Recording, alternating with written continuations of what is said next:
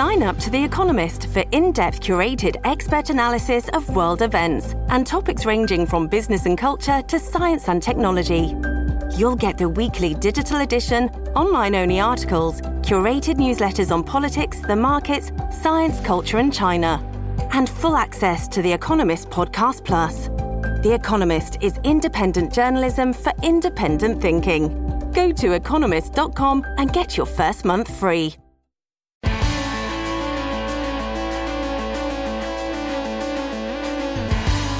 Pod Next. Pod Next. Fala galera, estamos aqui para o episódio 26 do Pod Next. E sou eu, JP. E minha cadeira, o braço da cadeira quebrou. Putz, é, hoje é dia. Salve JP, salve ouvintes, aqui é Gustavo Rebelo e hoje eu tô o próprio caçador de furacões, porque deu uma chuva à tarde, eu tava trabalhando, eu cheguei em casa, dava pra torcer até o tênis, assim, sair a água. Pô, mas não foi a Laura. Não, não, não foi. Olá, ouvintes, e sejam bem-vindos ao programa com a maior variedade de temas até hoje. Vou prometer que tem de culinária a Walking Dead, se prepara. E para nossa pauta quente, nós trouxemos uma convidada, a imunoglobulinazinha do SciCast, também conhecida como outra personalidade da Cris, Thaís Botia. Oi, queria falar que a vacina russa eu não tomo não, tá? Eita, já começou, já botou pauta quente na pauta já. Não tomo. Então vamos pro programa.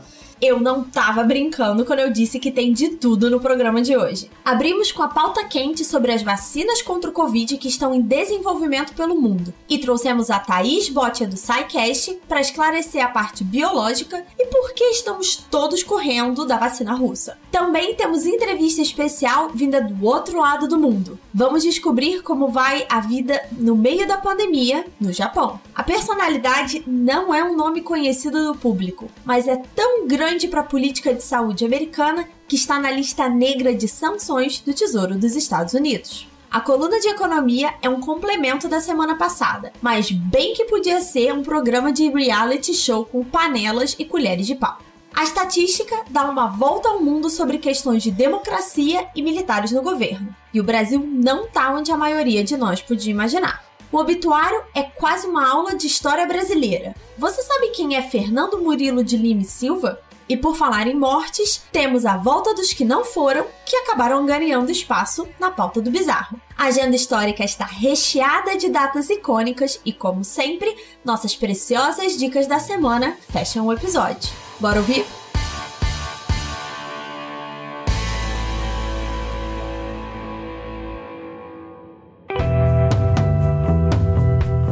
Assunto quente da semana.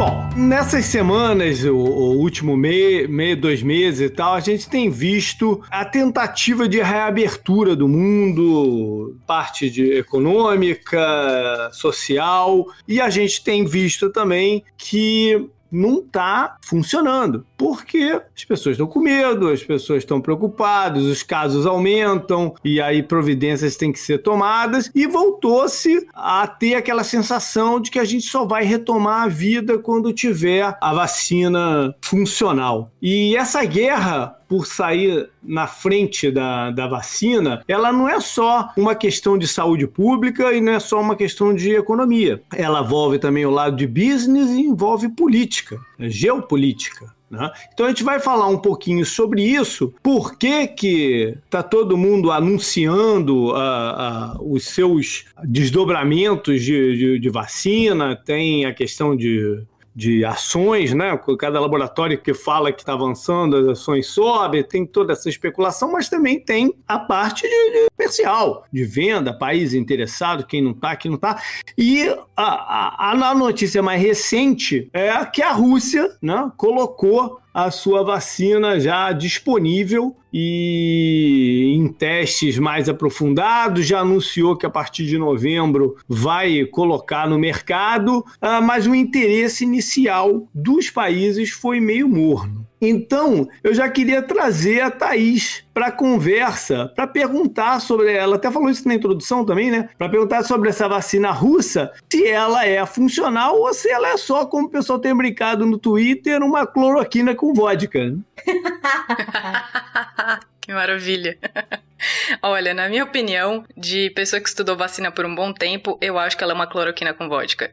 Ou pelo menos não tem ozônio no meio. É, não tem ozonoterapia, não tem homeopatia, não tem coisas místicas. Porém, não tem nada provado. O que acontece com ela, eles disseram essas, essa semana ou na outra que eles já começaram a fazer teste em seres humanos. Eles já aplicaram essa vacina que eles fizeram em seres hum, uma pequena quantidade, tipo umas 30 pessoas. Só que o problema grande dela é que não tem trabalho publicado dizendo que ela funciona. Então, como é que você vai injetar uma coisa numa pessoa, um, um preparado biológico que você fez no laboratório, que não tem nenhuma comprovação de que aquilo funciona, por exemplo, em camundongo, em primata não humano, que é meio que o, o, a ordem que a gente faz para poder colocar uma medicação ou uma vacina para ser testada, para as fases de teste. Então, esse, esse é o meu problema grande com essa vacina. Não tem nenhuma, nenhum trabalho publicado dizendo que ela funciona. Então, como é que você vai ter segurança que aquilo, você pode tomar aquilo e, tipo, ok, ou é cloroquina com vodka ou é realmente uma vacina contra o coronavírus. Pois é. E a gente tem visto por essas notícias mesmo, né, de que não tá aparecendo interessados na, na, compra da vacina dele. Não vai ser uma coisa que eles vão exportar para o mundo, né? Tirando algumas coisas localizadas, tipo assim, um micro interesse, sei lá, na, das Filipinas ou de, do Brasil, de Curitiba, né? Que foi a é, conversa que a gente é. visto por aí.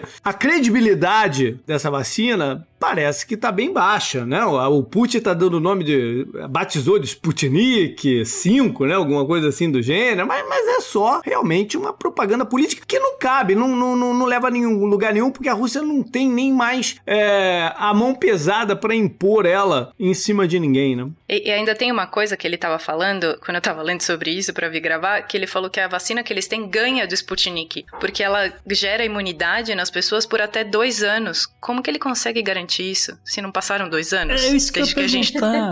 Sabe? Ele, ele fala que uma coisa vai durar dois anos se não tem se os outros trabalhos que a gente tem em revistas que a gente confia, em grupos de pesquisa que a gente confia, não estão dizendo isso, sabe? Estão dizendo que a gente tem uma imunidade que pode durar pouco. Ele tá dizendo que vai durar dois anos. Tipo, tá tudo muito fora do, do que a gente tem, sabe? Agora eu vou até olhar a vida de prateleira de uma garrafa de vodka. Só pra saber se é baseado Olha, Eu tenho, eu tenho uma garrafa que ficou aqui no meu congelador por uns 10 anos. Mas que o congelador dura mais mesmo. É, pois é. Bom, mas tirando a da, da Rússia de lado, a gente tem uma gama enorme, acho sei lá, cerca de 30 vacinas aí em testes a avançar. O que, que é mais promissor? O que, que vocês têm visto uh, de mais promissor aí, Thaís? Então, eu peguei esses dados de um site que chama Coronavirus Vaccine Tracker que é um, um, lugar bem legal para a gente ver todas as vacinas que estão sendo é, produzidas, e ele é do New York Times. Então, os, os testes mais é, atuais já estão lá. Então, se você quiser saber em que momento você estiver ouvindo esse episódio, você pode ir lá ver, que pode ser que tenha passado do momento que a gente vai falar aqui. A gente tem, eu, vou eu queria falar de duas que estão em fase 3, que não são as que estão sendo testadas aqui no Brasil. Uma delas é a Moderna, e a, antes de falar disso, uma coisinha só antes. Por que que chama fase 3 de teste? Fase 3 de teste clínico, ou seja, implica que houve uma fase 1 e uma fase 2 antes de chegar nessa fase 3. Para você fazer uma vacina, basicamente o que, que você tem que fazer? Você tem que descobrir alguma coisa ali que você acha que vai gerar imunidade contra aquele patógeno. E o que, que você faz? Em laboratório, você faz os testes em células, você faz teste em camundongo, você faz teste em primata não humano, que eu falei antes, e depois, quando você publica trabalhos dizendo: olha, essa minha vacina aqui, normalmente você patenteia essa vacina no meio do caminho, se ela for funcionando bem. E aí, quando ela funciona bem, você publica isso numa revista de renome e aí você fala: olha, vou começar os testes clínicos. Por quê? Porque ela funcionou no camundongo, ela protegeu o camundongo da morte dessa doença, ela protegeu um primata não humano, um macaco de algum tipo, contra essa doença. Então a gente vai passar para os testes clínicos e são esses que têm fase 1, 2 e 3. Quando eu falo que está na fase 1, eu vou injetar que nem a, a Rússia fez, injetar em 30 pessoas, 30, 50 pessoas no máximo, que é para ver se elas não morrem tomando essa vacina. delicado, Basicamente né? é isso.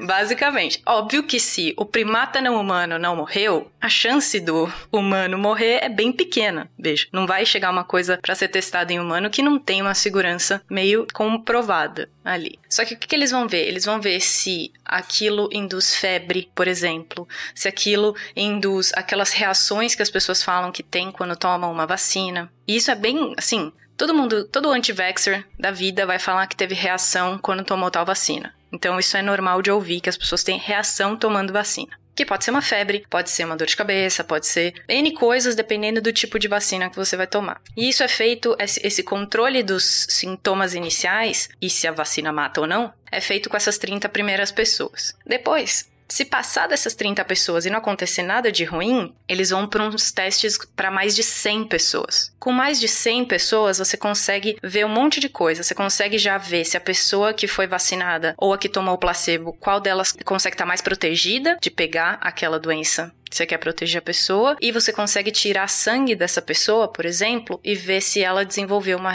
uma imunidade contra aquele vírus, patógeno que você quiser. Se isso passar dessas mais de 100 pessoas, isso começa a aumentar em número. E é aí que vai para a fase 3, que é a que está vindo sendo testada aqui no Brasil. Então, fase 3 é quando você pega mil pessoas, vacina, e mil pessoas e tomam placebo. O certo seria ninguém saber se tomou placebo ou se tomou a vacina. E nem quem aplicou e nem a instituição. Quem sabe é só muito lá em cima do nível do, do projeto que está fazendo isso. E aí as pessoas vão viver as suas vidas e aí você vê depois de dois meses quem é que desenvolveu o sintoma da doença. Se é quem está no grupo do placebo, se é quem, quem tá no grupo do vacinado. Mas é, é forçado uma exposição ao vírus ou, ou, é, ou, ou faz a vida normal mesmo? Vida normal, porque a gente, por ética, não pode injetar alguém com o vírus. Então, eu não posso forçar a pessoa a estar num lugar onde o vírus está circulando. E o que, que eles fizeram aqui no Brasil? A primeira população que tomou as vacinas teste, que estão em fase 3 aqui, são profissionais da saúde que eles estão em contato direto com o vírus, então ele, a vida normal deles é em contato direto com o vírus. Então a gente já sabe muito mais fácil se essa vacina vai proteger ou não. Entendi, tem uma triagem antes, mais ou menos com, com a ideia, ah, você mora mais ou menos nessa região, essa galera dessa região deve ter dengue, então a chance de você Exato. pegar dengue é alta, então vou te dar essa vacina aqui para você.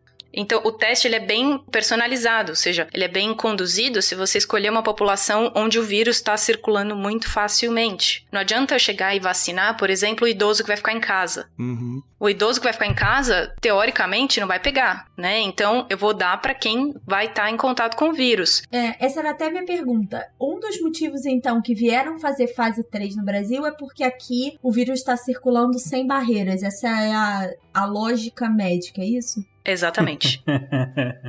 o descontrole no Brasil é tão grande que ele virou centro de teste de vacina. E aí? Então você, né, você fez, fez, fez a, a, explicação você antes e já ia puxar quais eram as mais promissoras. O que que tá pintando aí de ser o... o... Então, é, a gente tem duas em fase 3 que não estão sendo testadas aqui, aqui ainda no Brasil, que uma é da Moderna e outra da Pfizer. São os nomes das empresas que estão fazendo. As duas vacinas são vacinas de RNA e já parto do ponto de que não existe em uso nenhuma vacina de RNA no momento no planeta Terra. Então, o teste de funcionamento dessa vacina são dois testes ao mesmo tempo: uma vacina de RNA e uma vacina de RNA para coronavírus. Então, tem uma coisa que é tipos de vacina. Você tem vacina que você vai lá, mata o vírus e dá para a pessoa, um vírus morto. O vírus não vai replicar dentro dela. Funciona bem? Funciona. Você tem vírus inativados, você dá um soco na cara do vírus, ele fica meio baqueado e você entrega para a pessoa. Funciona? Funciona super bem. Você tem vacina de pedaço de vírus, você bate o vírus no liquidificador, pega um pedacinho e entrega para a pessoa. Funciona bem? Funciona. Literalmente, tá, gente? É literal. Bate literalmente no liquidificador. É, só que é um liquidificador, tipo, ultrassônico. Tá, e só pra voltar, que é um assunto que vai voltar depois no fim desse bloco, é a vacina de pólio é de quê? Tem duas vacinas de pólio. A vacina de pólio tem uma de vírus inativado, que é a, Sabin, que é a que a gente uhum. toma gotinhas, é gotinha, e tem uma que é o vírus morto. A vírus morto a gente toma pela pelo braço, injetável. Normalmente, aqui no Brasil, só é dada a Sabin, só é dado Zé Gotinha, porque ele já protege muito. Só que ele tem um risco pequeno para a população. A população que toma tem uma porcentagem muito pequena que esse vírus inativado, ele não morreu, né? Ele só tomou um soco na cara. Ele pode voltar e causar paralisia, a poliomielite. Só que isso é uma quantidade tão pequena que o benefício compensa muito vacinar com essa, esse tipo. Agora, existem vacinas para outros tipos de coronavírus, não é? Então, já tiveram outras vacinas, em, não tem em aplicação nenhuma, mas já tinha em desenvolvimento desde a SARS e da MERS, que foram outras infecções, outras epidemias barra pandemias que tiveram na última década e que começou o projeto para se fazer outras vacinas, vacinas para esses coronavírus, mas nenhuma chegou até o final. Entendi. E não chegaram porque não funcionaram, porque não teve verba? Qual foi a. Porque não teve demanda, né? Porque a hora que a epidemia acaba, não tem por que continuar aquilo. Então, o financiamento para você continuar fazendo a pesquisa para. Você tocou no da Pfizer. E a Pfizer foi uma dessas né, que a gente ouviu muito nos últimos meses, porque os Estados Unidos anuncio, né, fizeram um anúncio que já compraram 100 milhões de doses dessa vacina, podendo crescer até para 500 milhões de, de, de, doses, o que é mais do que a população dos Estado Unidos, ou seja, estariam pensando até em termos de redistribuição. O engraçado de quando eu estava lendo sobre isso é que tem laboratórios, é, é muito. tem que diferenciar quem está fazendo a pesquisa e quem está produzindo. Porque, por exemplo, você tem a AstraZeneca no, que está produzindo mais de um tipo de vacina, né? Está produzindo a da Oxford, mas também está produzindo da pesquisa chinesa. Como é que está funcionando essa coisa dos laboratórios com as vacinas? Então, normalmente, tipo, não foi o meu caso, no, durante o meu doutorado, ninguém me procurou, mas normalmente o que, que acontece? Quando você tá fazendo, você tem pesquisadores dentro de um instituto de pesquisa, que nem eu tava, tentando fazer uma vacina. É, normalmente, a hora que você publica um, um resultado, você publica um artigo com esses resultados, falando: olha, eu, eu a minha vacina aqui e ela tá funcionando bem. Se você leva isso para um congresso, que um congresso tipo internacional, alguma coisa assim, e alguma empresa vê isso, em duas semanas você volta para casa, você recebe um e-mail falando: olha, a gente quer comprar sua vacina. Uhum. uhum. Geralmente funciona assim. Eu já vi acontecendo com amigos meus que fizeram vacina nesse esquema. Tipo, conversando no meio do congresso, vem alguém de uma, sei lá, alguma empresa tipo a Pfizer, assim, que tá lá fazendo propaganda no congresso, fala assim: ah, a gente viu o seu trabalho exposto ali, a gente pode conversar um pouquinho, a gente quer comprar sua vacina. Então, é basicamente assim. Então, a hora que a gente vê isso acontecendo na demanda que a gente precisa dessa vacina, esses laboratórios já estão dentro do, dos laboratórios de pesquisa. Tipo, essas indústrias já estão lá dentro. E quem é essa Moderna? Moderna é uma outra desse nível, só que ela apareceu agora mais por causa disso, porque ela viu alguém fazendo uma vacina. Mas é um que... laboratório? É, é uma indústria tipo a Pfizer, só que é pequena. É, eu ia perguntar se é uma startup, porque tem, tem startup, por exemplo, os Estados Unidos anunciou também que aplicou 1,6 bilhões de dólares numa empresa chamada Novavax, que é uma startup que está pesquisando o negócio. E é um volume de dinheiro grande, né? Tenho quase certeza que a Moderna não é uma startup, mas é, ela é uma pequena, não é no nível da Pfizer, mas deve fazer algumas outras, uhum. alguns outros é, medicamentos que não. A Moderna, a Moderna acabou de fazer o IPO deles em 2018 é, tem, tem, como ela falou, realmente é pequeno e, e enfim, estão crescendo, então está naquela fase né, que já não é uma startup, que você já fez IPO tal, não sei o quê, mas é, também não é. Tá, tá, longe de ser a Pfizer. Tipo, eles têm 820 funcionários, a Pfizer tem centenas de, de milhares, enfim. Uhum. É, a minha pergunta era até um lado econômico, Thaís, porque o JP puxou é, o quanto os Estados Unidos, como governo, colocaram de dinheiro, né? E um dos quesitos que eu tenho ouvido muito que seria uma barreira é a ideia de que produzir uma vacina é muito caro, ou a dose da vacina posterior seria muito cara. Esse processo está sendo acelerado por causa dos investimentos, as etapas estão sendo queimadas por causa do dinheiro. Que, como é que você está enxergando essa questão do business junto com o desenvolvimento do produto biológico? Olha, o que a gente vê até hoje das vacinas que a gente tem funcionando super bem, elas demoram cerca de 10 anos para serem desde concebidas até distribuídas pelo SUS. Isso é um tempo muito grande que a gente não tem agora e isso leva muito dinheiro. Só que isso leva muito dinheiro e tempo porque tem pouca gente fazendo. Agora você vê uma Pfizer dando dinheiro para uma galera fazer isso, não tá queimando etapa, mas está fazendo num nível muito mais eficiente. Então, por mais que gaste dinheiro agora, eu acho que vale o tempo que você perderia tendo menos investimento, mas mais tempo para aquilo ser desenvolvido e chegar realmente na população, entendeu? Sim, uhum. faz sentido. É, eu falei da AstraZeneca. A AstraZeneca, uma das que ela está produzindo, não anunciou que vai produzir, é a tal da vacina da Oxford. Ficou muito, muito popular aí falar no Brasil da, da vacina da Oxford, né? Isso. O que, qual é essa e por que que ela é diferenciada, você sabe?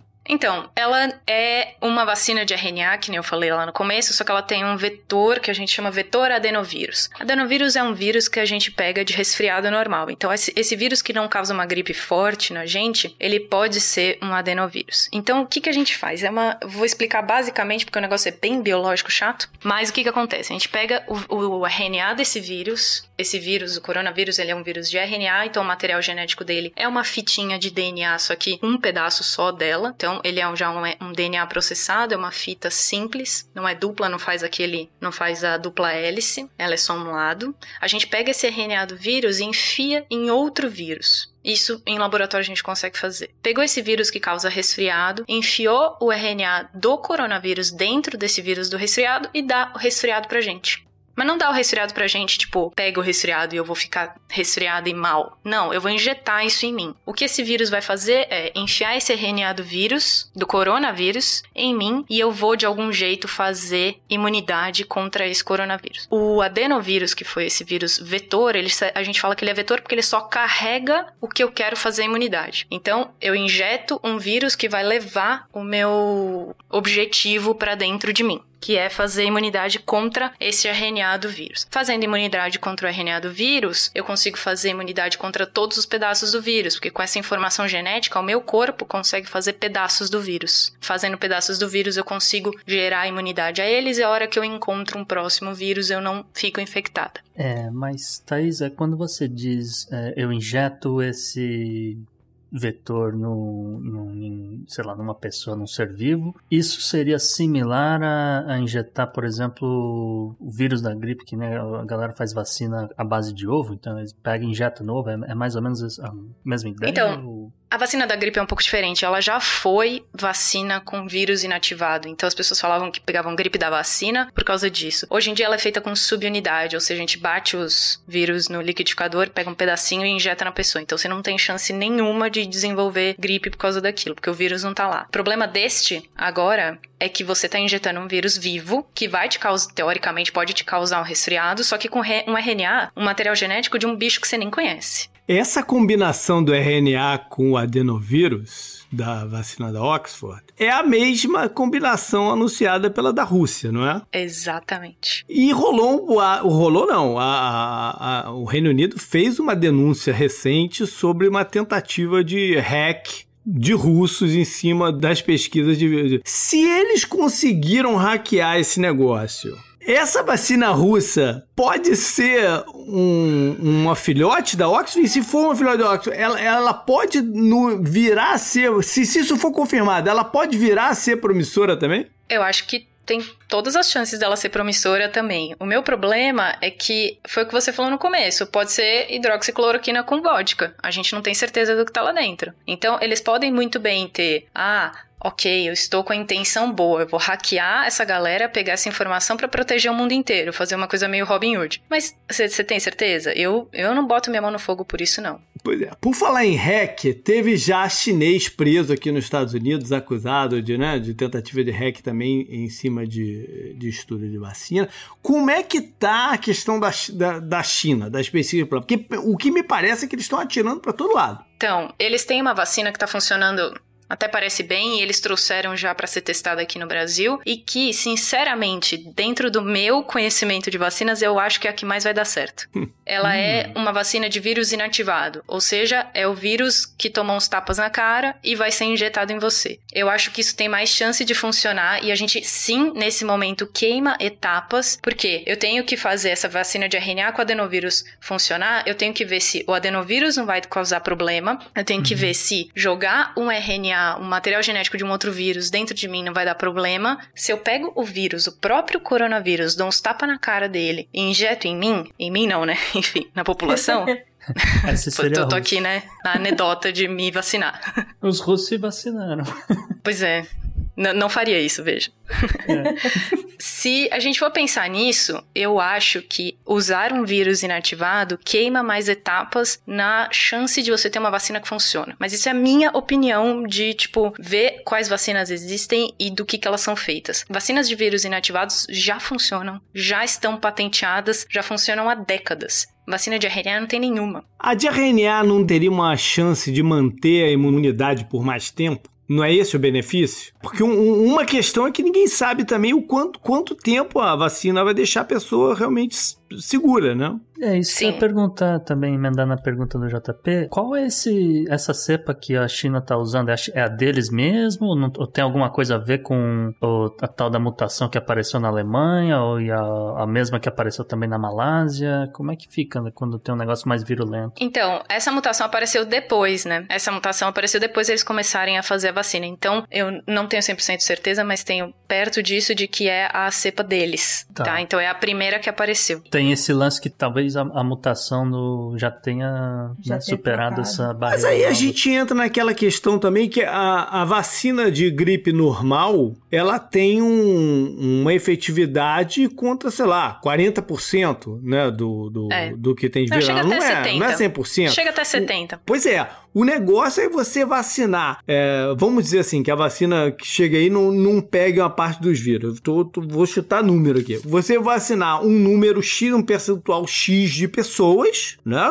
Uhum. Que você brincando com esse percentual de efetividade da, da, da vacina, você diminua o número de gente que vai se contaminar com a outra, né? E não fique, fique todo mundo se contaminando com tudo. Vão se contaminar só com a outra, vai ser um número menor de pessoas, né? E aí a gente entra nessa questão da exclusividade, né? Que os Estados Unidos têm forçado. E aí eu, eu não sei qual vai ser. Se essa da China for a mais funcional, eu não sei qual vai ser o tipo de contrapartida que a China vai pedir para distribuir, ou se eles vão só vender mesmo. Né? Eu acho que vai ter que ter contrapartida aí. E por isso que os Estados Unidos está tentando assegurar não só a exclusividade, mas com uma dosagem maior que a sua população, né? Que é para brincar com essa distribuição. E aí, uhum. uma coisa que me interessa muito observar observar nos próximos meses vai ser o acesso a essas vacinas. Quem é que vai ter o acesso? Né? Você vai estar vinculado, por exemplo, ao 5G, que é um assunto que a gente traz aqui toda hora. Né?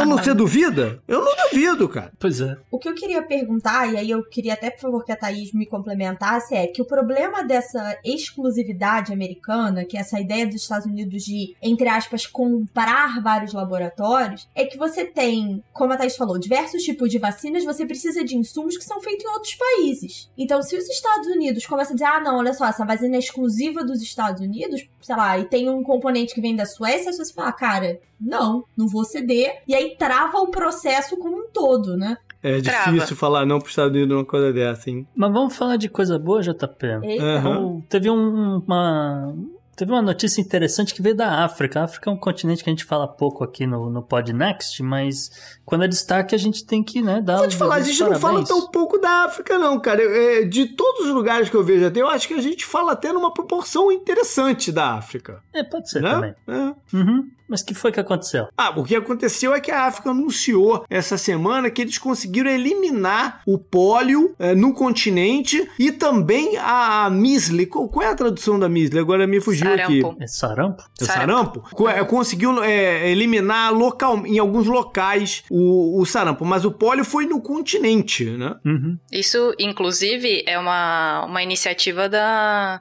do Bill e Melinda Gates Foundation. Que também tá colocando uma grana forte em pesquisa, né, da, da, da tá. Covid, tá. o Bill é, Gates, é. né? O Bill Gates já cantava a pedra de uma pandemia há muito tempo. Não tinha como saber que era um Covid e tal, mas ele sempre fala, você vai buscar vídeos dele de bem antes do, do coronavírus, em que ele falava, olha, a chance de haver uma pandemia muito grande, a gente precisa se preparar, e a, a, a fundação sempre falou disso, né, que hoje em dia é uma fundação voltada muito mais para a saúde. Bom, mas de qualquer forma, só queria né, resumir aqui a situação da polio. Ela já estava erradicada no continente americano e na Europa né, já na década de 90. Desde 2006, apenas quatro países realmente tinham um, uma poliomielite endêmica, né, no caso a Índia, o Paquistão, a Nigéria e o Afeganistão. A Nigéria era o último né, país justamente da África que faltava realizar uma campanha de vacinação em massa. O problema é que ele, a Nigéria está sempre em conflito. Eles têm o Boko Haram, eles têm vários problemas internos que estavam impedindo justamente na campanha das da Nações Unidas, etc., de, de né, conseguirem de fato é, distribuir né, e imunizar crianças e tal. E, enfim, tem um papel aí, é importante né, salientar aqui, de mulheres que literalmente pegavam um, vamos dizer, um, com um isopor assim de gelo, colocava num, num barquinho, atravessavam o lago Chad para conseguir entrar em território do Boko Haram e vacinar crianças que estavam lá no meio. Isso foi um, um trabalho muito interessante de estudo e tem a ver um pouco até com os vencedores do Nobel do ano passado, da ideia de você testar em loco que funcione, e eles descobriram que as mulheres tinham muito mais assertividade dentro das pequenas comunidades para alcançar, como o Gustavo falou, esses lugares isolados. Então, foram treinadas para aplicar a vacina, para explicar como funcionava, e é um dos grandes trunfos aí dessa erradicação. É, e além disso, tinha, tava rolando também uma fake news, principalmente entre os, os, líderes locais islâmicos, né? Dizendo que a vacina deixava crianças estéreis, enfim, tem confusões mil acontecendo, mas finalmente o último caso registrado de pólio na Nigéria foi em 2014. Desde então, em 2019, eles completaram três anos sem qualquer detecção de, de doença. E aí, em julho de 2020, a Comissão de Certificação Regional da África anunciou que já não tem mais nenhum registro no continente e, enfim, a África está livre da pólio. Restam ainda no mundo a pólio como é, doença endêmica no Afeganistão e no Paquistão. O que eu acho interessante dessa conversa é que para eles conseguirem isso, provavelmente houve uma massificação da vacina, né? E aí a gente está conversando sobre exclusividade, né? Sobre contrapartida para liberar a, a vacina. E a impressão que me dá é que para ter sucesso contra a Covid vai ter que ser um esforço global. Até porque, uh, em termos econômicos, uma das coisas que vai ter que, vai ter que acontecer em breve são as aberturas das fronteiras, né? E com isso vai ter a volta do turismo. E o turismo, é... o turismo hoje é, é, fundamental na economia global. Ele equivale cerca de 10% do, do dinheiro que é transacionado no mundo. Então ele vai ter que voltar para os países aguentarem o, o, o, fôlego econômico. Então, se não for um esforço global de, de vacinação, e com esses percentuais que de repente a gente vai ter de efetividade, eu não sei, cara, se só a vacina vai resolver o problema. Não, e a gente tem, tem um espelho aqui que a polio faz, né? A vacina está disponível há décadas, mas assim, o problema, desde que começou a erradicar na, na, na Europa e no, no estado, não, nas Américas, já na, na década de 90, levou 30 anos para resolver o problema da África e ainda tem mais dois países que tem. Quer dizer, imagina então. E só resolveu por uma questão filantrópica, porque por conta dos países mesmo não resolveu. Ah, sim. Então não. a gente vai estar tá falando de um esforço de propaganda, né, para as pessoas comprarem a ideia de vacinar, porque a gente tem uma, uma rejeição à vacina crescendo, uma ideia de rejeição à vacina crescendo por todo lado. A gente vai ter uhum. essa questão de acesso, né, se, se vai chegar Sim. nos países mesmo. A gente vai ter uma questão de custo, a gente não sabe quanto vai custar essa vacina. A gente tá, tem laboratórios aí envolvidos é, investindo os tubos e vão querer recuperar o dinheiro, né? Então são várias questões aí. O que me leva também a um outro ponto da questão de patente, né? Como é que vai ser isso? Vai ter quebra de patente? Vai ter genérico da vacina por aí? São várias coisas que a gente vai observar nos próximos meses. Eu acho que o Brasil comprou agora uma das uma das tecnologias, uma dessas vacinas que veio para cá, eu não sei se é a da Oxford ou se é a da China, eu acho que é a da Oxford, que ela comprou a tecnologia. Comprou a tecnologia o quê? Pra, pra fazer genérico? Exato. A gente vai fazer a nossa aqui. Então, eles já estão fazendo teste, só que eles compraram essa tecnologia meio no escuro. Faz isso com a China. Quebra a patente da China aqui e faz um genérico. Vê se vai, vai sair um grão de soja daqui para lá depois, né? então, mas só que eu acho que foi um, uma contrapartida nossa. A gente pediu isso porque a gente deu o palco para pro teste, entendeu? Uhum. Então, vem testar aqui no Brasil, então, mas aí a gente vai comprar com um pouco de desconto a tecnologia pra gente fazer a nossa própria vacina, igual a de vocês, mas a nossa própria, entendeu? Eu acho que foi um uma contrapartida nossa. E aí no fim do dia a gente ainda tem que aguentar um maluco no Twitter dizendo que vai esperar a vacina vegana. ah, pai eterno. Cara. Tá certo. Com essa vamos pro Antes da gente fechar esse bloco, queria agradecer de novo, Thaís, por estar aqui, por explicar toda essa parte de vacina e, e biologia e esclarecer isso tudo para os nossos ouvintes. Então, obrigada de novo. Muito obrigada, gente. Obrigada pelo convite. Falou de biologia de vacina, tô, tô aqui. E de dinossauro também, se quiser. Foi rapidinho, mas foi muito bom, viu, Thaís? Obrigadão. Obrigada, gente. Se o pessoal quiser acompanhar mais notícias de vacina nas redes sociais, onde é que o pessoal te encontra? É, eu falo pouco de vacinas, mas quando aparece alguma coisa boa eu acabo retweetando, mas eu uso o Twitter para amenidades, para quem tá cansado de política, sabe? E mas pode me encontrar lá no Twitter e no Instagram é a mesma arroba, é Thaís Botia. Meu nome é difícil, provavelmente eu vou pedir pra Bela linkar no post, porque, né, é chato. Para quem não pegou as piadinhas do começo do episódio, Thaís está sempre nos episódios de saúde do SciCast. Pois é, falando de imuno, falando de vacina, falando de é, educação e saúde, falando de dinossauro também. É, qualquer coisa de biologia e saúde, eu também tô lá no SciCast e também tô nos spins de notícia junto com a Cris, a minha ref entidade. Legal, valeu. Up the next. Up, Up next.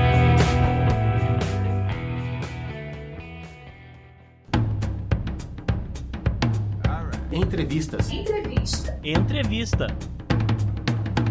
A gente vai seguir hoje com aquela ideia de conversar com nossos ouvintes ao redor do mundo para saber como é que tá o momento em cada lugar. Quem está aqui com a gente hoje é o Roberto.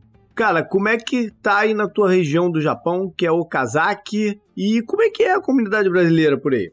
É, olá a todos que acompanham o Podnext aí. Me chamo Roberto Nakamura, atualmente morando no Japão, né? Mais precisamente no estado de Aichiken, na cidade de Okazaki. Atualmente trabalho na área da fabricação do novo trem-bala aqui no Japão, na área de soldagem. A comunidade brasileira aqui, que é realmente é a maior concentração fica nesse estado de Aichi. A maioria é concentrada mais nas fábricas automotivas, que é o ponto forte, né, das indústrias do Japão poucas pessoas assim da comunidade brasileira que trabalham em outros estados, mas a grande maioria é mesmo mais concentrada aqui nesse estado mesmo. Recebemos informação sobre recente aumento de casos aí no Japão. Como é que está a tua região em comparação com outras do país e como tá ah, as medidas restritivas? É, nesse momento, né, está havendo um aumento de casos, de Haiti um pouco mais, né, até se cogita em, estar em estado de emergência novamente. Porém, onde está havendo um grande foco de aumento de casos é em Tóquio, que também, por coincidência, não sei se posso dizer que é coincidência, é onde há a maior concentração de estrangeiros também, né, em Tóquio. E por enquanto, né, como eles estão cogitando, né, talvez ao voltar ao estado de emergência,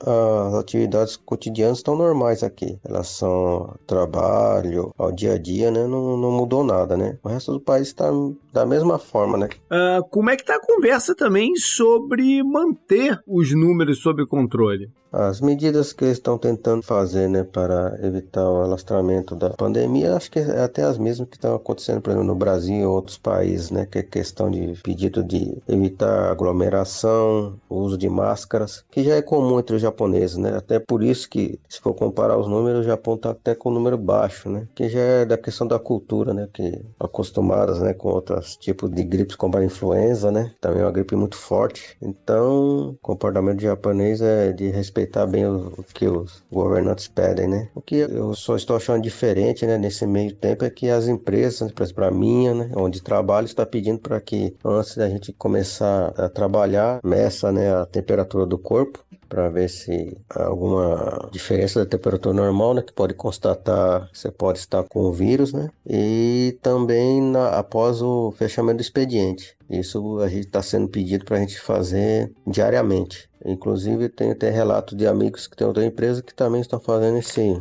essa mesma procedimento. Por fim, me fala um, um, sobre as escolas. A gente tem perguntado isso para todo mundo. Estão acontecendo as aulas presenciais? É, Focou-se só no, no virtual? Como é que tá isso por aí? Valeu aí, cara. É, sobre as escolas, nesse momento, né, que se vê essa ameaça de aumento de casos, né, até cogitaram para novamente as aulas, já que as aulas ficaram mais ou menos três meses, né, paradas, foi mais ou menos de abril até julho, mais ou menos, né, onde estava tendo aulas virtuais, né, mas no momento as aulas aqui continuam normais, né? Por enquanto.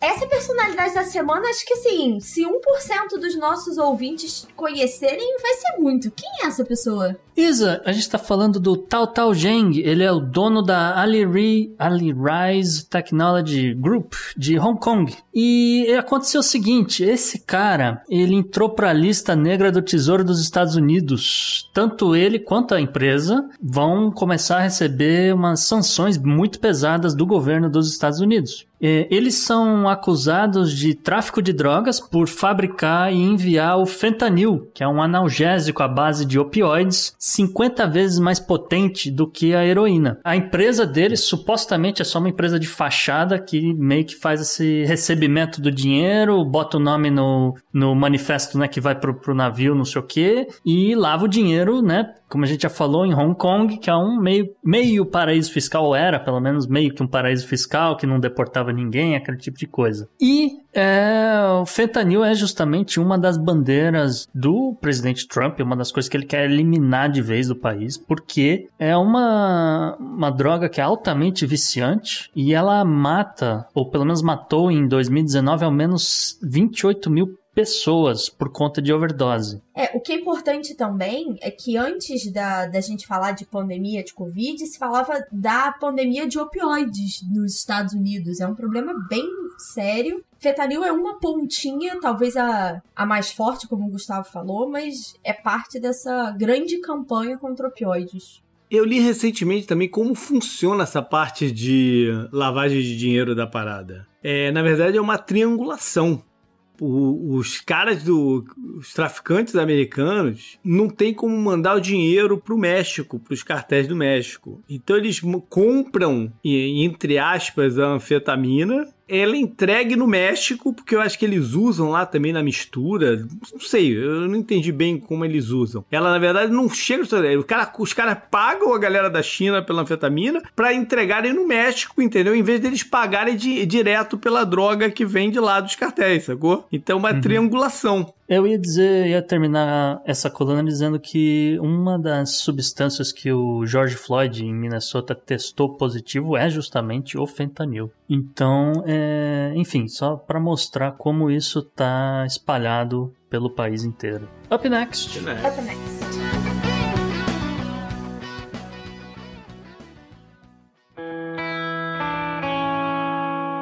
Economy. Economy. Economy. Economy. Economia mundial.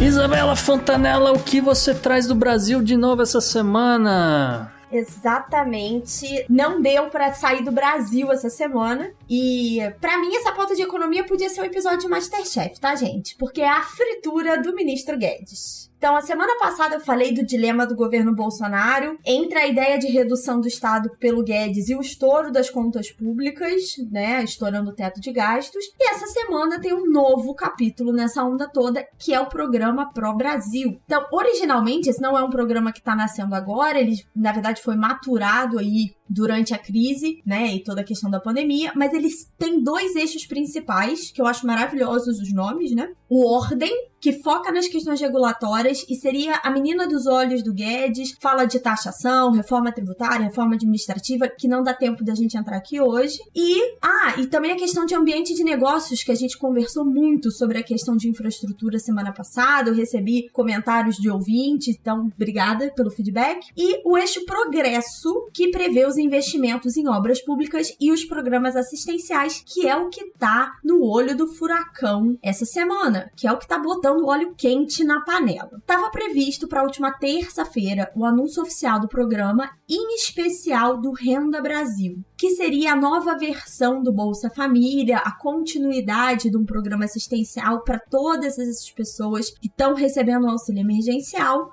mas só foi anunciada a parte do Casa Verde Amarela, que é o novo nome do Minha Casa Minha Vida, que foi apresentado com a ideia de reduzir juros do financiamento para as rendas mais baixas e, curiosamente, isso aconteceu majoritariamente na região norte e nordeste. Claramente uma medida com o objetivo de alavancar o apoio ao Bolsonaro nas próximas eleições nessas duas regiões. E é por conta desse foco de eleição e já começar uma fala de é, se voltar para um determinado eleitorado que o Renda Brasil saiu da pauta. O Guedes já teria dito que o programa só suportaria auxílios de no máximo 300 reais, que é, o governo queria muito mais do que isso, e só poderia pagar 300 se houvesse a extinção de outros programas. Mas tudo começou porque o Bolsonaro pediu que o Guedes aumentasse o valor e o escopo do projeto, principalmente para ele não ser acusado de só renomear o Bolsa Família. É mais ou menos o que está acontecendo aqui, mas não é esse o ponto. Depois de tirar da pauta e pedir mais dinheiro para o projeto, o Bolsonaro começou a soltar na mídia, por isso que a gente brincou de ser uma fritação, né, do Guedes, porque jogou para a plateia. Ele demonstrou publicamente o descontentamento com a proposta de acabar com o abono salarial que seria a principal fonte de recursos para complementar o orçamento do Bolsa Família e transformar no Renda Brasil e trocar o nome e assumir esse monte de invisíveis, né, que a gente já conversou aqui outras vezes.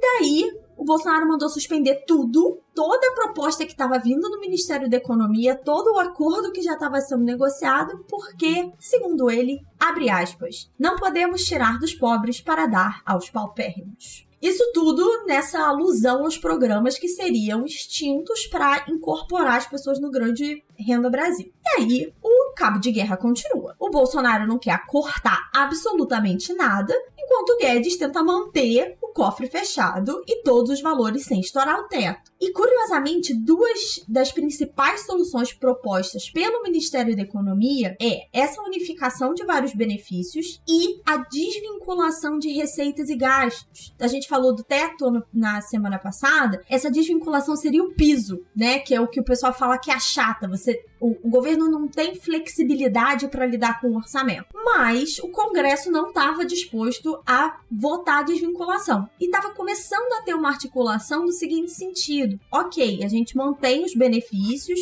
a gente é, não cria para vocês o ônus eleitoral de todas essas extinções, mas vocês ajudam na desvinculação. E aí, é, Bolsonaro botou lenha na fogueira, botou água no óleo quente, como é que é que o pessoal fala, e virou esse, essa loucura de que não se sabe se o Guedes vai ser uma situação que nem a do Moro, né? Que ele não vai ser demitido, mas a situação ficaria insustentável. Mas sustentável por quê? Porque ele ia forçar o, o programa aí à frente de qualquer jeito, é isso? Não, ele se recusa a estourar o, o teto só vai estourar o teto se ele forçar que o programa vá à frente de qualquer jeito, né? Não só o programa, mas outras medidas também. Quem lembrar do, do episódio que eu comentei sobre a entrevista que o Guedes deu, ele fala que ele não tem interesse em sair do governo, que ele tem um papel a fazer. Ele só faria, só sairia se ele não tivesse enxergando as condições de fazer o trabalho que ele quer. Então, esse morde a sopra porque o Bolsonaro vem a público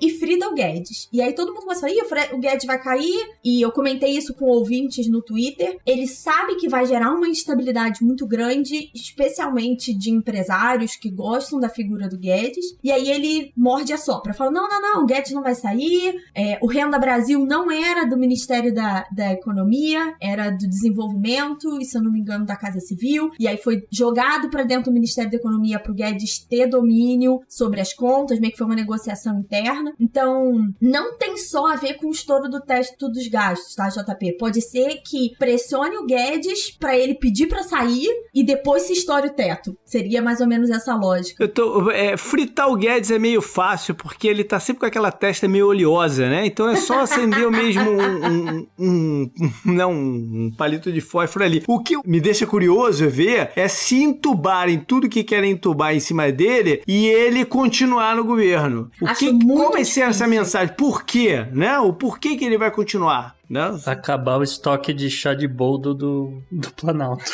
É, é, pra mim vai ser muito, não... muito curioso se isso acontecer. Eu acho que é insustentável o Guedes ficar com o estouro do teto. Porque ele já deixou claro. E assim, ele não A não tem ser interesse... que tem alguns interesses aí que a gente não sabe bem quais são, né? Mas era isso que eu ia falar, JP. Ele já tem 70 anos, né? Ele foi pois banqueiro é. a vida inteira e tudo, ele já tem a fortuna dele. E ele, pelas falas, né? Obviamente, não tô dizendo que não existe interesses escusos aí. Mas pela fala dele, o principal estímulo para ele estar no governo é fazer essa transformação e essas reformas. A partir do momento que rompe com o que o Bolsonaro teria prometido a ele na época da eleição, que é carta branca para gerir o ministério e as contas, ele não tem motivo nenhum para ficar. Nenhum. Pois é. Por isso que eu vou ficar muito curioso se ele ficar. Up next. Up next. Up next.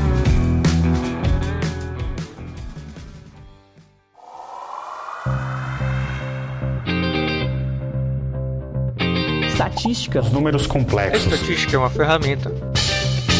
Gustavo, tem uma estatística essa semana que vincula satisfação com a democracia. Conta pra gente o que, que é isso. Isso, JP. Segundo dados da The Economist, é, referentes a um assunto que já foi falado aqui no Podnext, né? O uso da democracia para fins autoritários. Eles queriam medir a satisfação das pessoas com os governos democráticos, né? Do, dos países ali onde elas moram e tal. E comparando dados de 1998 com dados de 2020, a The Economist destaca algumas coisas como, por exemplo, que hoje em dia as pessoas acham a democracia um sistema menos ruim. Exceção a Coreia do Sul, que ela viu um, um aumento de 15% de, de insatisfação das pessoas contra a democracia.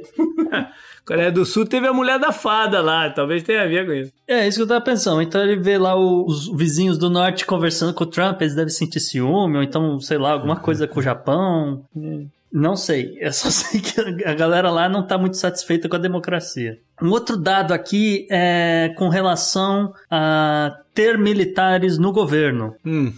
Tem Brasil nesse ranking aí, não? Tem Brasil aqui no meio, mas não sei exatamente aonde. Eu sei dizer é que, para a maioria dos países, ter militares no poder não é considerado algo muito bom. Exceção as Filipinas, Bangladesh e os Estados Unidos, que registraram ah, é. um aumento, vamos dizer, das, das pessoas simpatizando com a ideia. Já os, os chineses se mantiveram mais ou menos estáveis, com 40% de adesão a militares no, no poder. E outra exceção também é a Tailândia, os tailandeses, é, 60% dos tailandeses consideram isso uma coisa boa. É, que lá também tá, tá confusão por causa do, do rei, né? Tem, tem o lance do. do vale do lembrar que nos Estados Unidos já tivemos, já tiveram aqui é, generais e eleitos, né? Até para presidente, né?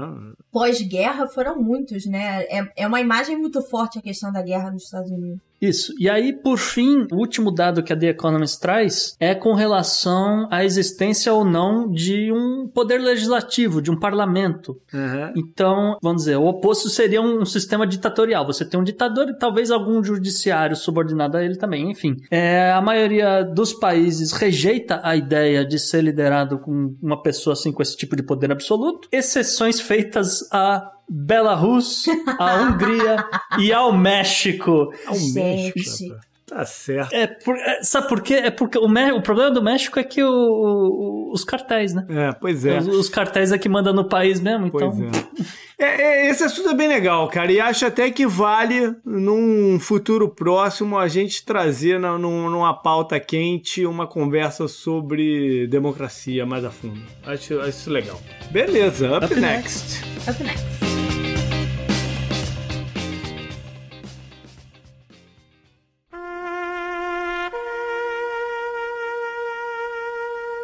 JP, infelizmente tivemos a perda de um herói aí brasileiro. Pois é, cara, e eu, eu, eu acho muito curioso trazer essa história aqui para o nosso obituário, porque foi algo que aconteceu em 1988 e eu não tinha a menor lembrança de que isso aconteceu.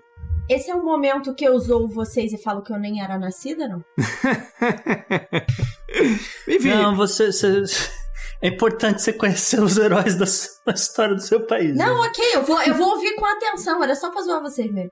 Então vamos lá o, o que aconteceu. Faleceu então o comandante piloto Fernando Murilo de Lima Silva. Quem é o Fernando Murilo de Lima Silva? Ele foi piloto de um avião. Ele era o piloto de um avião da VASP, né, empresa aérea que nem existe mais, que em 1988 evitou um atentado ao Palácio da Alvorada, porque o avião que ele levava se eu não me engano, do Rio para Belo Horizonte, foi sequestrado no ar. E o sequestrador desesperado com sua situação econômica e que na cabeça dele culpava o, a crise né, é, do país, né, é, de economia do país, aquele processo de hiperinflação da época do governo Sarney e tal, o cara queria levar, fazer um Bin Laden, né? O cara queria explodir o avião no Palácio da Alvorada. E. Por que não, né? É, e chegou perto de conseguir fazer isso. É, era uma outra época, ele entrou armado no voo, não tinha detector de metal, não tinha tudo todos esses protocolos de segurança que a gente tem hoje, né, desde setembro 11, né, desde, desde a da, da questão do Bin Laden mais reforçada, e ele, ele entrou armado, uh, conseguiu dominar a cabine, matou o copiloto, do, do, do voo, porque ele o, o rádio, falar pro rádio que, o que estava acontecendo, ele matou o cara. E, e o, o comandante Fernando, ele conseguiu resolver a situação na conversa. Ele conseguiu convencer o cara, que se chamava Raimundo Nonato, mas não era o professor da escolinha, né?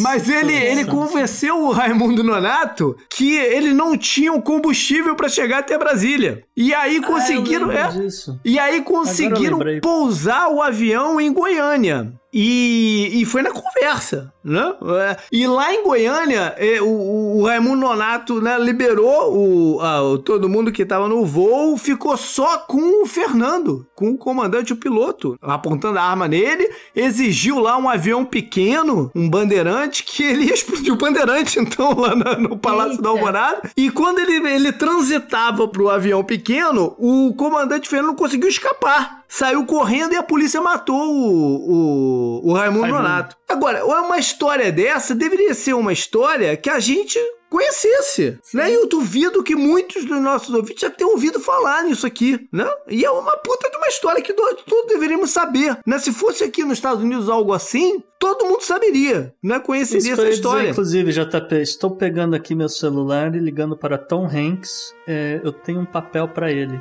Up next. Up next.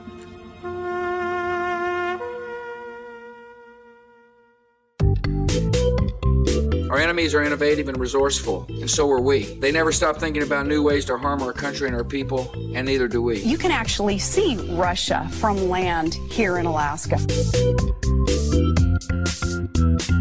Tem um motivo pro destaque bizarro tá bem pertinho do obituário, né, Gustavo? Então, Isa, antes de começar a comentar, vou pedir uma ajuda aqui do, do editor para facilitar, assim, pra dar um clima na coisa. ah, droga, peraí. Só, só um pouquinho, Gustavo, vou achar aqui. Peraí, peraí. Tá aqui. Ah, aê, beleza, foi.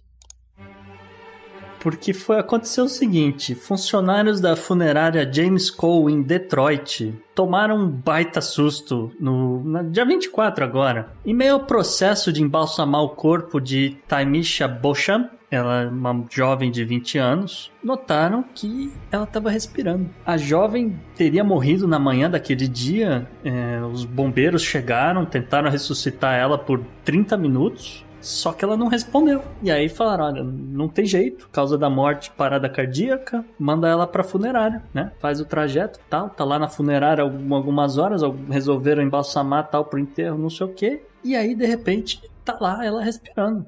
Chamaram novamente os bombeiros, olharam, verificaram a situação, realmente comprovaram que ela estava viva, levaram a, a jovem para o hospital e nesse momento, até onde se sabe, ela continua respirando. Aí você vai pensar: ah, tá, um caso isolado, né? Deve ter acontecido alguma coisa, algum bombeiro vacilou, né? Alguma coisa assim. Só que não.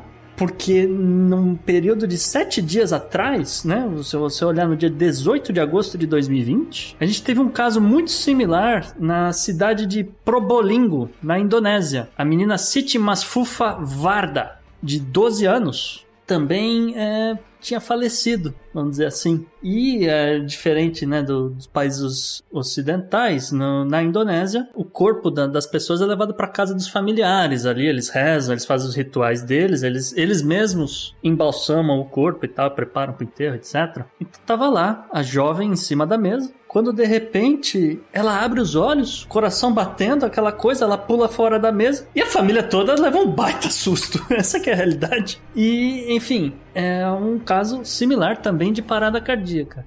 Fica a dúvida se isso não foi, de certa forma, causado pelo Covid. Mas, até onde se sabe, não, tem relação. O diagnóstico foi. Não tem relação, não tem nada. Não, não sei se testaram ela depois, alguma coisa, mas. É, os médicos geralmente chamam isso de síndrome de Lázaro, mas. Eu, pois é. sinceramente, é. Eu tava pensando aqui no, no, no caso lá da, da Taimisha, né? É, foi no mesmo dia, né? Que, que deram ela como morta e ela acordou. Sim. Né? Mas, assim, horas depois. Horas depois. Porque aqui nos Estados Unidos a pessoa de, de, demora para se enterrar a pessoa. Às vezes demora 10 dias para se enterrar uma pessoa, né? Enquanto sim, sim. no Brasil o cara morre de manhã, de tarde ele já tá, já tá, com, já tá enterrado, né? Uhum. Um dos meus maiores pesadelos é, é, isso, né? Por uma das razões de se esperar um pouquinho uhum. é para ver se não é uma morte fajuta, não é o termo, né? Mas, enfim, não é uma morte de fato, né? Porque se, se a pessoa acorda acorda no caixão enterrado, acabou, é, né? Há vários relatos, né, de caixões arranhados, que na teoria seria isso. Minha avó falava isso e ela pediu, o último desejo dela foi que o velório dela levasse mais de 24 horas para garantir que ela tava morta de verdade. Olha aí, é um bom pedido. Mas fica aí o desafio para os médicos explicarem. É. Up next. Up next. Up next.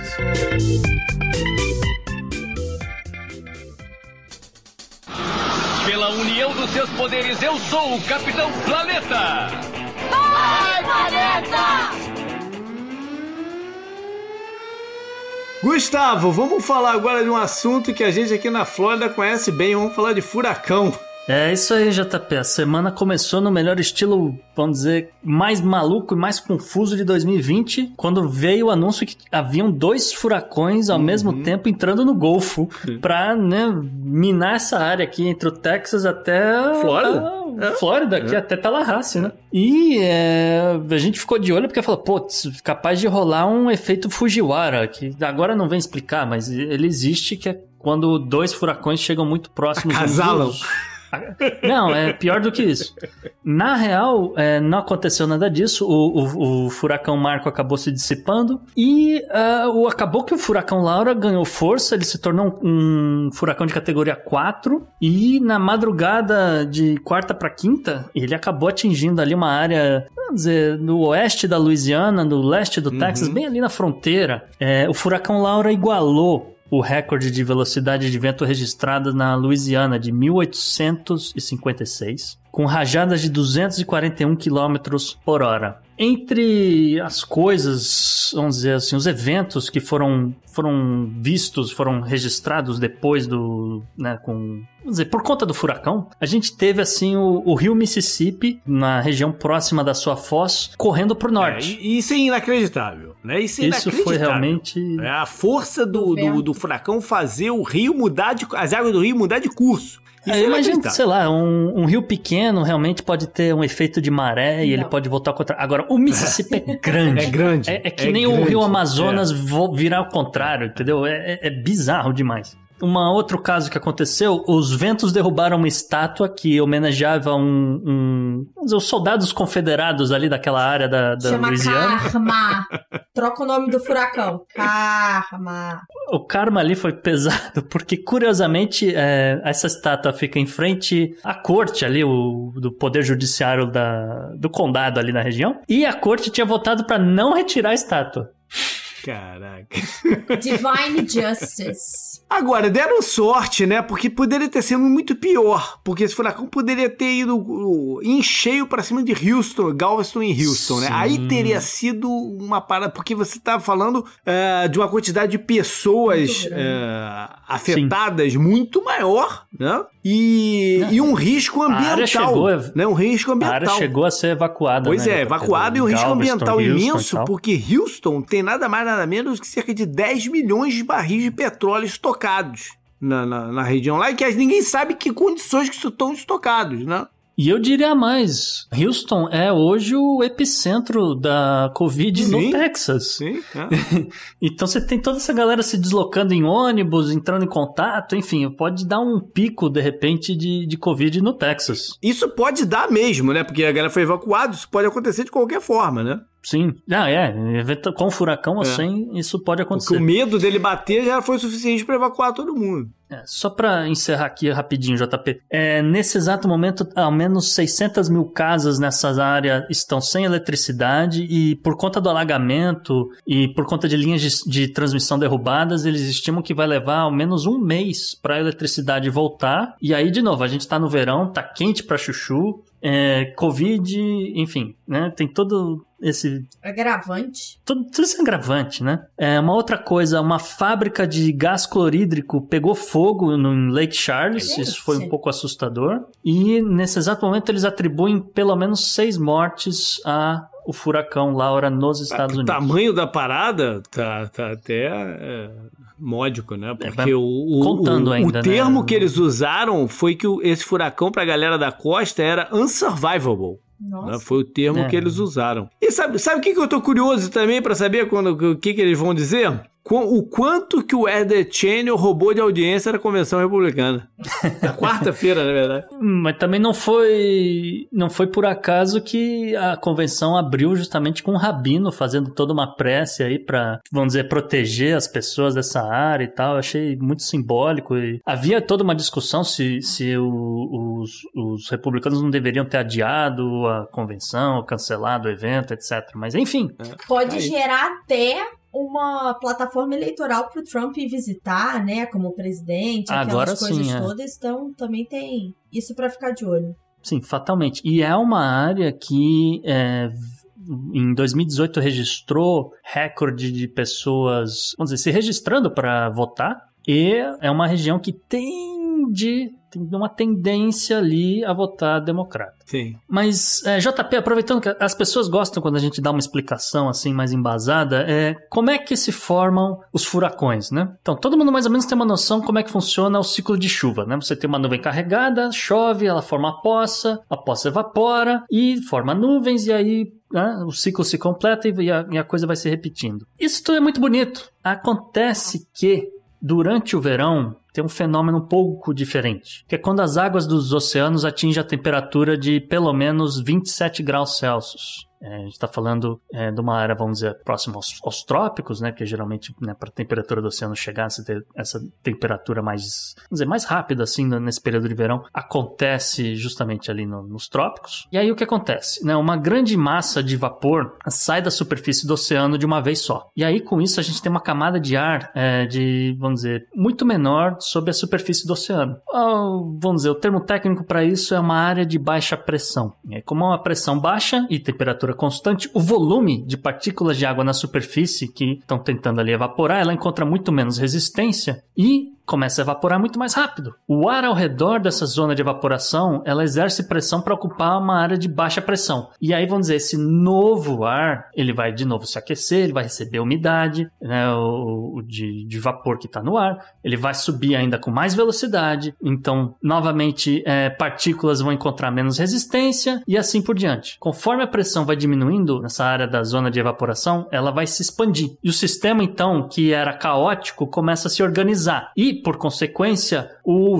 o ar começa a girar começa a circular, vamos dizer assim, em volta. Se for do lado do, do hemisfério sul, ele vai circular no sentido horário. Se for do lado do hemisfério norte, ele vai circular no sentido anti-horário. E isso acontece por conta da rotação do planeta. Conforme todo esse vapor vai chegando na atmosfera, né, obviamente ele vai formando nuvens carregadas de chuva. Essas nuvens que estão ali nesse meio que está circulando também começam a girar. Conforme esse sistema vai acelerando, e aí de novo, né? Evapora, condensa, a pressão cai, expande o tamanho da área, evapora mais rápido, nuvens começam a circular mais rápido, etc. Logo forma-se o chamado olho do furacão, bem no, no centro dessa, desse sistema. No geral, a área do olho do furacão é relativamente muito mais calmo e, por outro lado, ela é a principal área de baixa pressão. Então ali no meio está partindo um monte de vapor para cima e tal. E aí no mais, né, conforme a velocidade do vento vai aumentando, a tormenta vai recebendo nomes. Então ela começa com uma tempestade, ela passa depois com uma depressão tropical, eventualmente uma tempestade tropical, depois um ciclone tropical ou furacão, depende né, de quem está dando nome à coisa. E aí vai da velocidade do vento. Então é, ela passa a ser categoria 1 quando passa de 118 km por hora. No caso aqui, a gente teve 241 km por hora. Então é, é isso, já tá. Tá aí, furacão. Up next. Up next.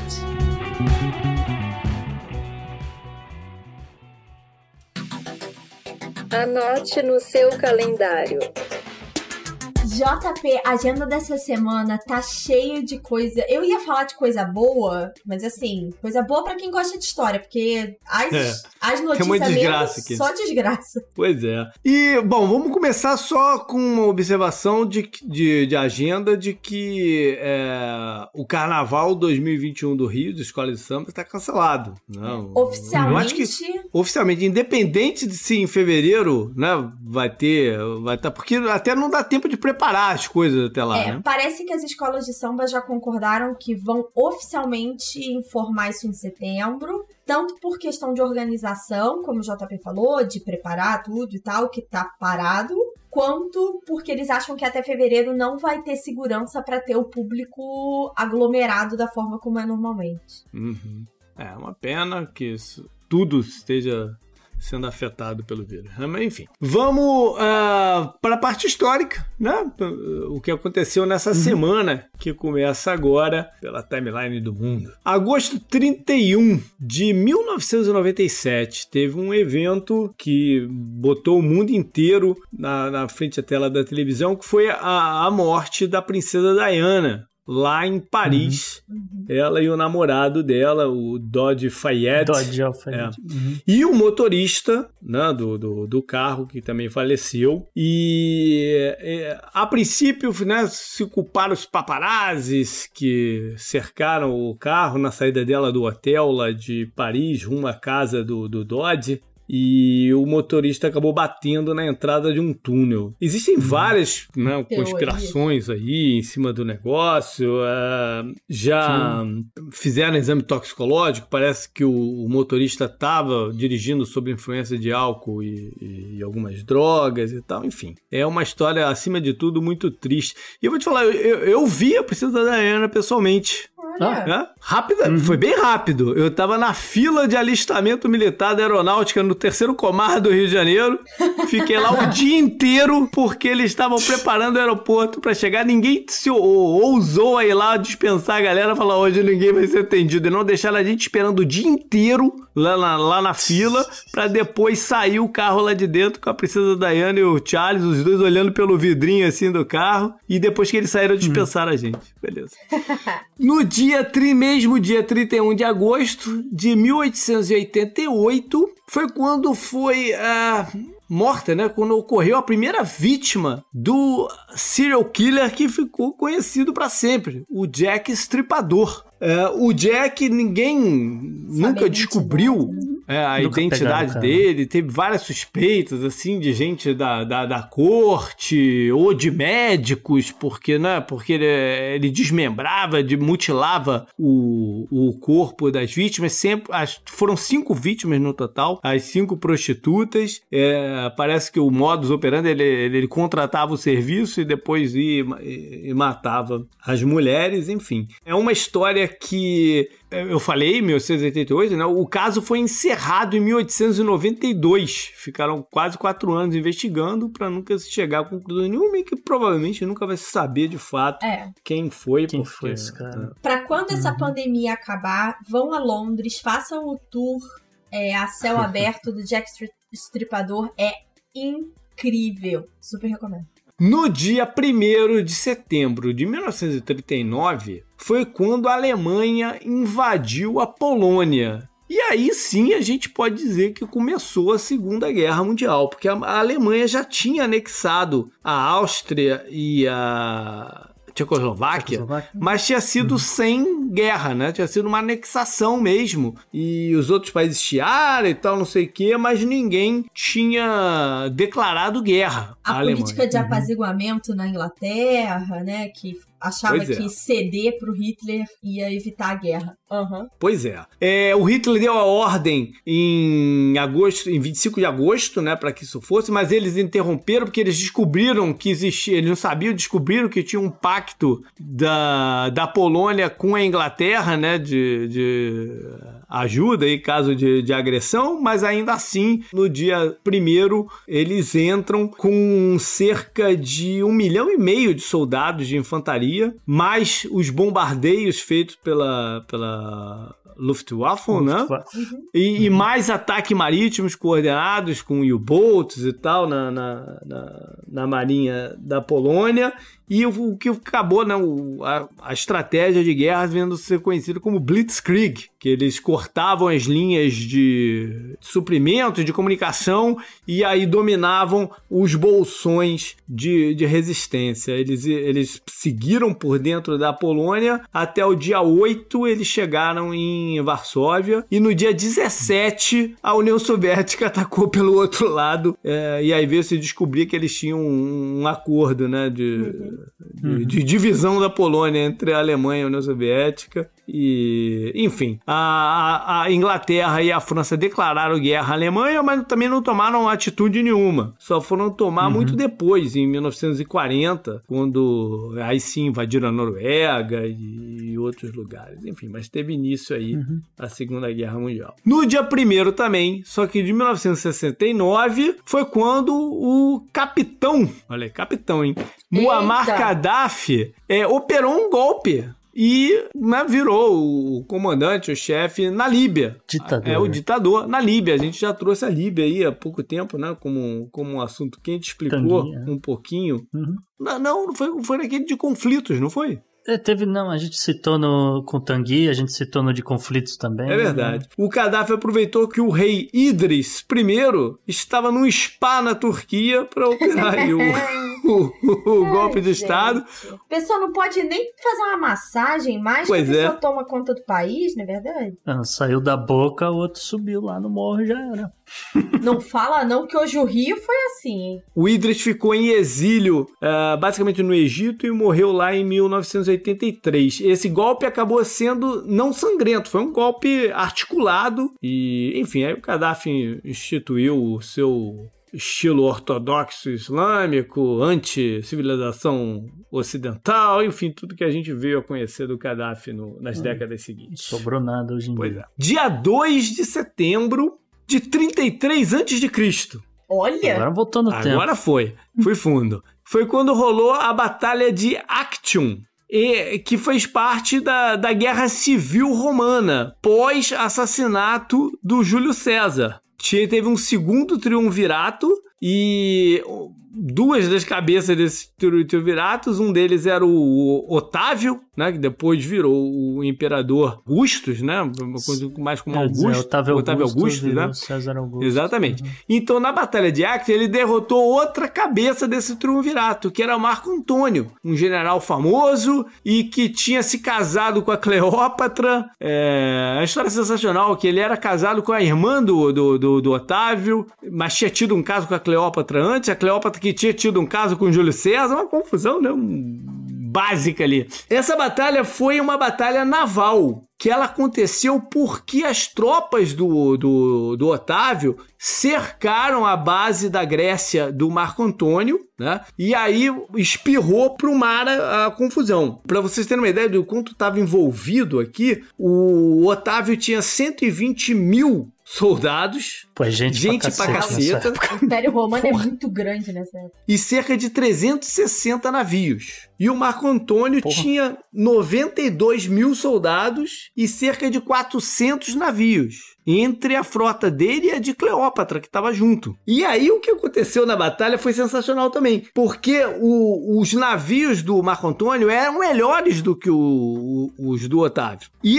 tudo indicava até que o Marco Antônio venceria a guerra ali no mar. Só que meio que inexplicavelmente, a Cleópatra abandonou a parada com seus 60 navios. Ups. É, eles estavam meio que fugindo. A batalha foi pro mar porque eles estavam meio que fugindo. Eles tinham sido cercados em terra, estavam meio que fugindo. E aí a Cleópatra abandonou a parada com os 60. E o Marco Antônio, mais inexplicavelmente ainda, foi atrás dela. Inexplicável ou não? Pois é, não é, inexplicável porque eles chegaram à conclusão que ele foi atrás da Cleópatra porque a Cleópatra estava levando toda a grana com ela, que pagaria os soldados. Entendeu? Aí ele abandonou a galera. E, o- e o, e o pessoal da marinha dele não acreditou que ele foi embora. Co- Correu a notícia que ele tinha ido embora, embora abandonado a parada e nego não acreditou. E ficou lutando por mais uma semana até que se realizou. Cadê ele? Ninguém via mais o Marco Antônio mesmo. E aí se renderam pro Otávio, que um ano depois conseguiu chegar no Egito e lá derrotou o, o Marco Antônio de novo. E o Marco Antônio se matou, Cleópatra se matou. Foi um. E King's Landing nunca mais foi É. a mesma. Pois é. Vamos continuar em setembro 2, que foi quando teve o grande incêndio de Londres, em 1666. Esse incêndio foi tão barra pesada, ele destruiu a parte medieval de Londres, é, que era por dentro da antiga muralha de romana. Então não pegou, por exemplo, a área de Westminster, onde fica lá a catedral, né, onde tem o em frente ao Big Ben, lá o parlamento, que não chegou nessa área, foi na parte medieval de Londres. Mas nessa parte medieval de Londres, ele destruiu quatro quintos da cidade. E, por exemplo, não pegou na Torre de Londres, porque a Torre de Londres era do outro lado do rio, então não chegou até lá. Mas o que tava ali naquele miolo que lambeu tudo, inclusive o, o, o ponto mais famoso assim que foi queimado foi a, a, a igreja, né, a São Paulo. São Paulo. E que depois ela foi reconstruída e tal, não sei o quê. Mas foram cerca de 13 mil casas destruídas, 100 mil pessoas desabrigadas. Teve até um baixo número de mortes, acho que eles contaram 16 mortes que eles conseguem vincular mesmo ao,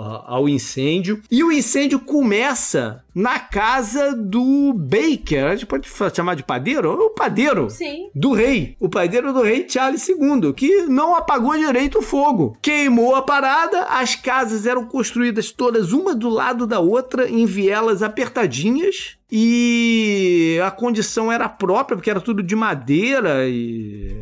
Enfim, foi, foi pegando de um lado para o outro, passou logo para uma parte de depósitos onde tinha muito material combustível e aí foi embora. A- as chamas do incêndio. Queimou os hospitais é, queimou também, né? tudo. Tô- As chamas do incêndio conseguiam ser vistas até 30 milhas de, de, de Londres. Tal foi a força da parada que levou dias para eles sem não, não existia um corpo de bombeiros, né? E levou dias para eles conseguirem extinguirem o fogo. E uma coisa curiosa, em 1986, o sindicato dos padeiros assumiu a culpa pelo incêndio.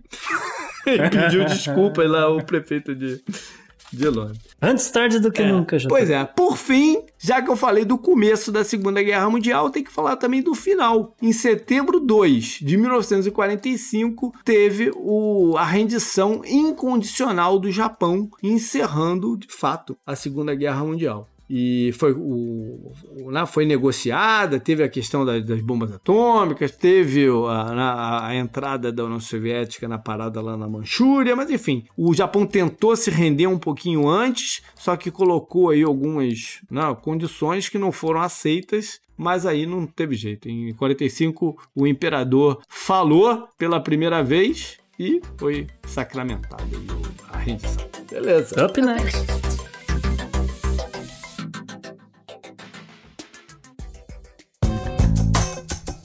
Esse eu recomendo pra você. Eu recomendo pra você.